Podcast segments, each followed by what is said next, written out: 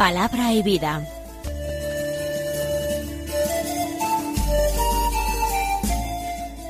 Con el padre Manuel Horta, desde Sevilla.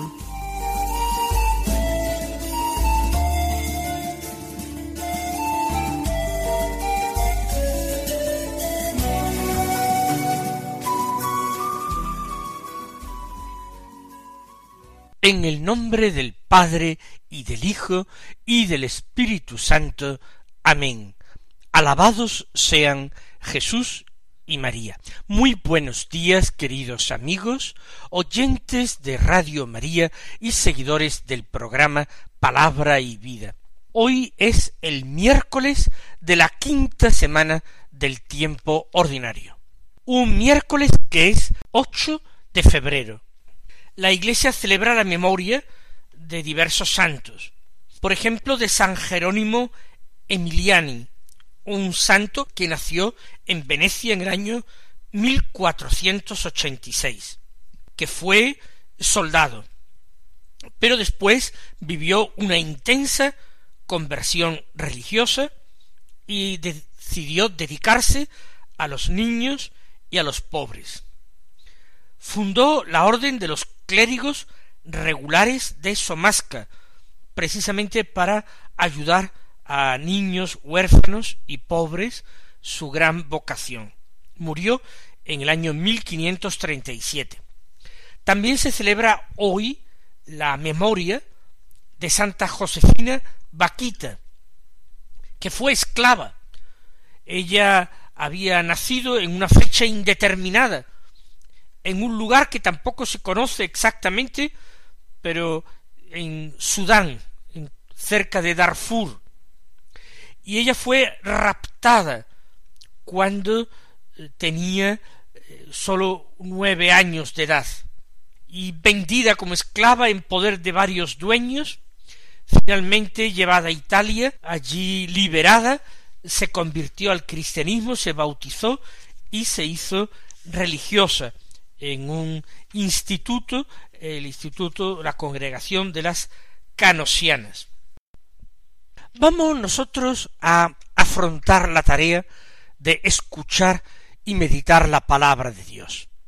La palabra de Dios es como un espejo.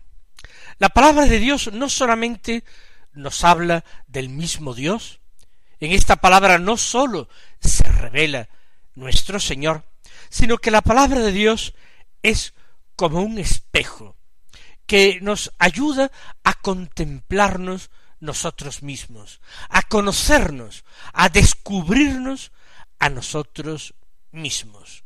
Frente a la palabra de Dios nosotros nos vemos obligados a despojarnos de lo accidental, de lo secundario. Aprendemos a relativizar los problemas que a veces nos asedian, nos angustian durante el día. Ante la palabra de Dios encontramos la verdadera seguridad, el verdadero sentido. La palabra nos libera de las falsas seguridades. También destrona de nuestro corazón los ídolos, los falsos ídolos que nosotros a veces entronizamos en nuestra vida. Vamos a escuchar la palabra que se proclama en la liturgia de la misa del día. El Evangelio es según San Marcos, la continuación del Evangelio de ayer, del capítulo siete, los versículos catorce al veintitrés que dicen así. En aquel tiempo llamó Jesús de nuevo a la gente y les dijo, Escuchad y entended todos. Nada que entre de fuera puede hacer al hombre impuro. Lo que sale de dentro es lo que hace impuro al hombre. Cuando dejó a la gente y entró en casa, le pidieron sus discípulos que les explicara la parábola. Él les dijo, ¿también vosotros seguís sin entender? ¿No comprendéis? Nada que entre de fuera puede hacer impuro al hombre, porque no entra en el corazón, sino en el vientre y se echa en la letrina. Con esto declaraba puros todos los alimentos. Y siguió. Lo que sale de dentro del hombre, eso sí hace impuro al hombre. Porque de dentro del corazón del hombre salen los pensamientos perversos, las fornicaciones, robos, homicidios, adulterios, codicias, malicias, fraudes, desenfreno, envidia, difamación, orgullo, frivolidad. Todas esas maldades salen de dentro y hacen al hombre impuro. La enseñanza que acabamos de escuchar hay que ponerla en relación con el contenido del Evangelio de ayer, del cual el de hoy es continuación. Recuerden ustedes cómo fariseos y escribas, venidos de Jerusalén, habían criticado a los discípulos del Señor porque comían sin lavarse las manos, sin realizar ritos de purificación antes de la comida. San Marcos nos explicaba estas costumbres de, los judíos y la réplica inmediata y dura de Jesús que dice a aquellos hombres hipócritas. Y el Señor les puso un ejemplo de cómo anteponían los preceptos humanos que ellos mismos establecían antes que la ley de Dios. Ponía un ejemplo en relación al cuarto mandamiento de la ley de Dios que manda honrar padre y madre. Imaginamos que esta escena termina marchándose aquellos hombres muy confundidos, muy avergonzados por la severa reprensión que les ha dirigido Jesús. Y ahora el Señor continúa su enseñanza sobre la pureza, la pureza verdadera que Dios quiere, que no es una pureza externa y ritual, sino que es una pureza interior. Dijo el Señor a la gente, escuchad y entended todos. Se trata, por tanto, de una enseñanza general no solamente para un grupo de discípulos particular más avanzado, algo que todos los hombres de buena voluntad, todos los hombres pueden entenderlo perfectamente. Nada que entre de fuera puede hacer al hombre impuro.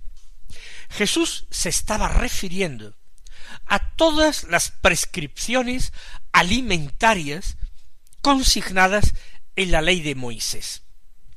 La ley de Moisés que nosotros podemos ir leyendo en el libro de, del Éxodo, en el libro de los números, en el Levítico, tiene muchísimas prescripciones. La ley trataba de regular al detalle la vida del pueblo de Dios. Muchas de estas prescripciones se ve que estaban limitadas a la estancia de Israel en el desierto.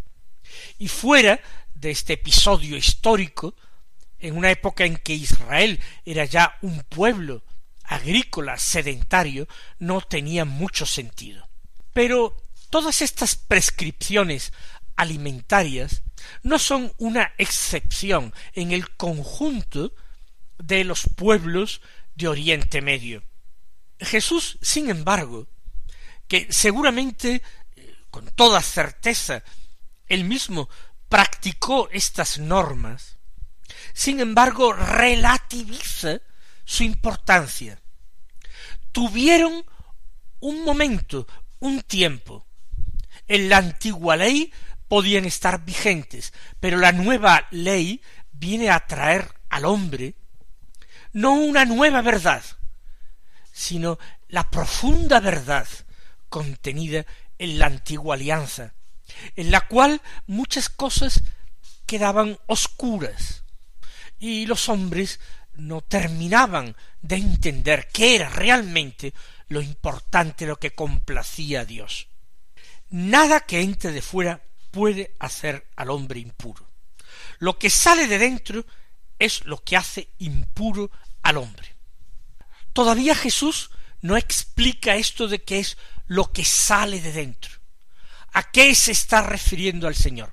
Por supuesto Jesús está hablando en un sentido espiritual.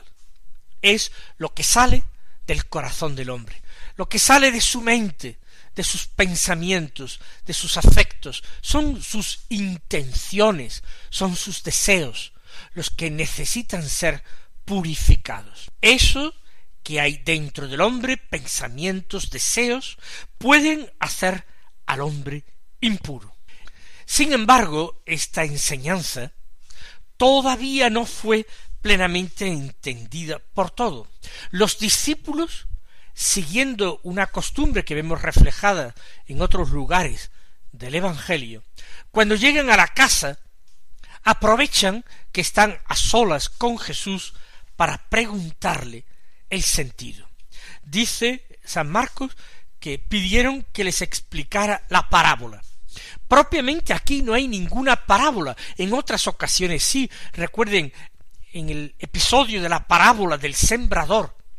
Los discípulos al llegar a casa le pidieron que les explicara la parábola. Cosa que el Señor hizo. Pero aquí no hay parábola. Hay una enseñanza, una enseñanza que para ellos resulta oscura. No eh, condenemos a los apóstoles y discípulos más cercanos a Jesús. Nosotros tenemos ahora otra luz y otra perspectiva distinta a la que tenían ellos. El Señor, sin embargo, condesciende con esta ignorancia, con esta torpeza, con este atolondramiento de los suyos que oyen sin entender, que no razonan, que no disciernen. Les dijo, ¿tan torpes sois también vosotros? ¿Qué quiere decir vosotros? Puede ser que Jesús se haya dado cuenta de que muchos otros de los oyentes tampoco han entendido. O puede ser que se refiera a aquellos fariseos y escribas confundidos que se han marchado después de que él les explicara lo que Dios quería. ¿Tan torpes sois también vosotros? ¿No comprendéis? Y ahora el Señor da la explicación. Nada que entre de fuera puede hacer impuro al hombre porque no entra en el corazón, sino en el vientre y se echa en la letrina. No es nada que definitivamente cambie el ser del hombre, la sustancia del hombre. Los alimentos le proporcionan sustancias necesarias para la vida animal, para la vida física, para la vida del cuerpo. Y todo lo que hay en estos alimentos de desechable se excreta, por tanto el hombre se deshace de ello. Esto no es, por tanto, lo que al hombre lo hace impuro. Los alimentos no entran en el corazón. El corazón es el centro de la persona, es la sede de la personalidad, por tanto, de los pensamientos, de los afectos, de los sentimientos. Sólo lo que entre o salga del corazón puede hacer al hombre impuro. Con esto, de todas maneras, añade San Marcos, es una reflexión suya, con esto declaraba puros todos los alimentos. Esto va a ser algo importante y va a tardar en ser aceptado, primero por los discípulos judíos y después por la primera comunidad de la Iglesia, que se aferra todavía a las prácticas judías y a quienes les resulta culturalmente muy difícil asimilar un cambio. Imaginemos que para ellos, por ejemplo, la aceptación como alimento del cerdo tenía que ser muy difícil porque les resultaba repugnante. Desde su infancia no habían sido acostumbrados a, comer la carne de este animal. Y naturalmente, no ya porque estuviera prescrito prohibido, sino que naturalmente les repugnaba. Lo mismo que comer un perro a nosotros puede ser que nos repugne culturalmente, no estamos acostumbrados a ello, aunque otros pueblos a lo mejor lo incluyan en su dieta habitual. Para nosotros nos repugna. No es porque esté prohibido por una ley religiosa, sino que no entra dentro de nuestra cultura.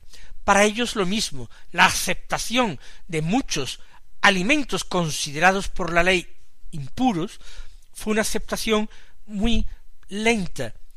Por desgracia, a lo largo de la historia y con un alto grado de incomprensión, hubo momentos que cuando se consideraba que había judíos conversos al cristianismo que no se alimentaban con animales impuros, se declaraba que se trataba de una falsa conversión y se denunciaba a las autoridades. Nosotros vamos a pedir gracia al Señor para no incurrir en estos errores, para no terminar teniendo un corazón duro y un corazón impuro, por no ser capaces de mirar con la mirada de Dios llena de amor a nuestro prójimo y juzgarlo y condenarlo.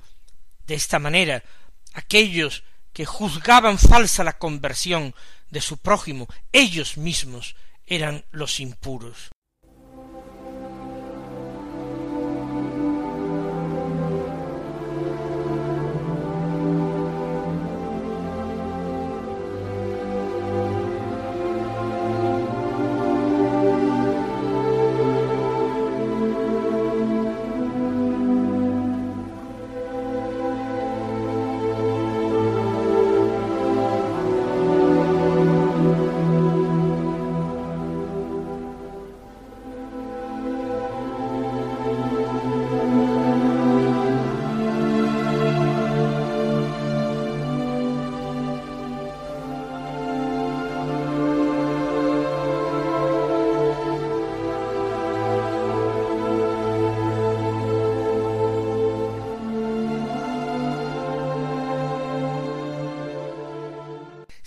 Diciendo Jesús, lo que sale de dentro, eso sí que mancha al hombre, porque de dentro del corazón del hombre salen los malos propósitos, las fornicaciones, robos, homicidios, adulterios, codicias, injusticias, fraude, desenfreno, envidia, difamación, orgullo, frivolidad. Hace el Señor un catálogo, un elenco de cosas que pueden salir de dentro del hombre, de ese corazón del hombre herido por el pecado original, por tanto inclinado al mal. Cuando la razón y el amor de Dios, cuando el auxilio de la gracia no se recibe con corazón abierto, entonces, entonces ocurre esto, que uno deja que fluyan de dentro a fuera todos estos males. Los malos propósitos son las malas intenciones, eh, el deseo voluntario, querido, consciente de hacer daño al prójimo, por el motivo que sea el deseo igualmente voluntario, consciente, de incumplir la ley de Dios, de apartarse del camino de sus mandamientos, lo que expresa una profunda desconfianza y una honda sospecha en relación a Dios.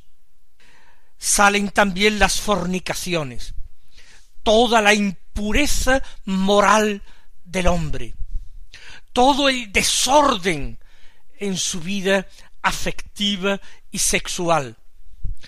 Todo eso que es una pasión que arde en el corazón del hombre y a la que si no se pone freno y remedio, arrastra al hombre con su fuego hasta consumirse en el pecado. Los robos, porque la codicia está presente en el corazón del hombre. Inmediatamente Jesús va a utilizar también la palabra codicia. Robos, codicias es la mala intención de enriquecerse injustamente a costa del prójimo. Homicidios, todo aquello que causa la muerte o el daño físico de nuestro prójimo. Recuerden cómo en el sermón de la montaña Jesús era extremadamente riguroso en esto. Se dijo a los antiguos, no matarás, y el que eh, mate será procesado. Pero yo os digo, y Jesús no permitía insultar, insultar ya es hacer daño al prójimo, de tal manera que quien insultaba, quien menospreciaba a su prójimo y le hacía daño, ya era en el fondo, en su corazón, en su interior, un homicida. Ese tal ya pecaba ante Dios. La religión que Jesús predica es una religión interior, una religión que tiene muy en cuenta las intenciones del hombre, una religión que pone todo el énfasis en esta pureza espiritual y moral, mucho más que en purezas rituales alimentarias.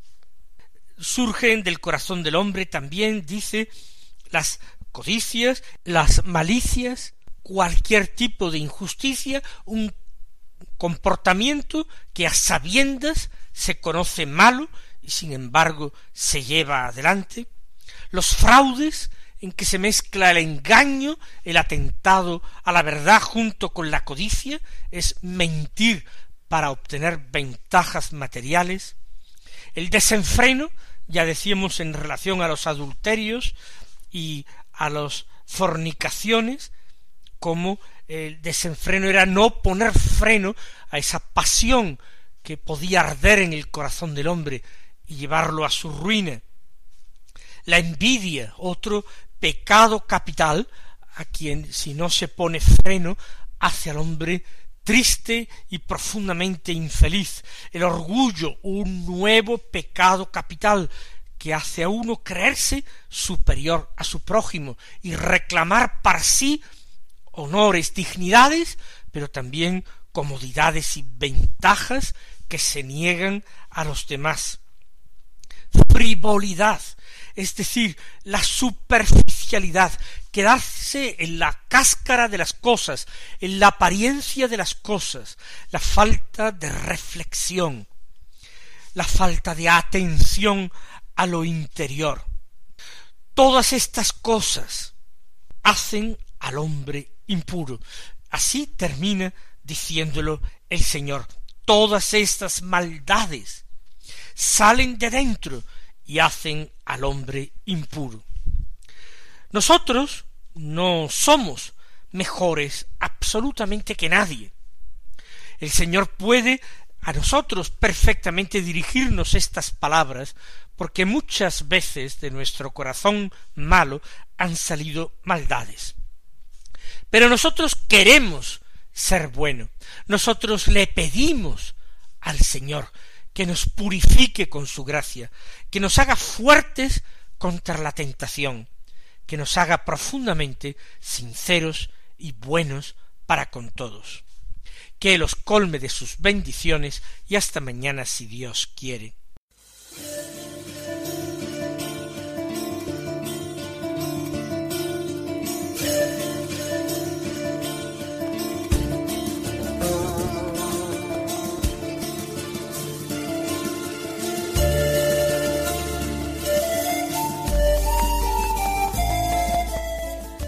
Concluye Palabra y Vida, un programa dirigido desde Sevilla por el Padre Manuel Horta.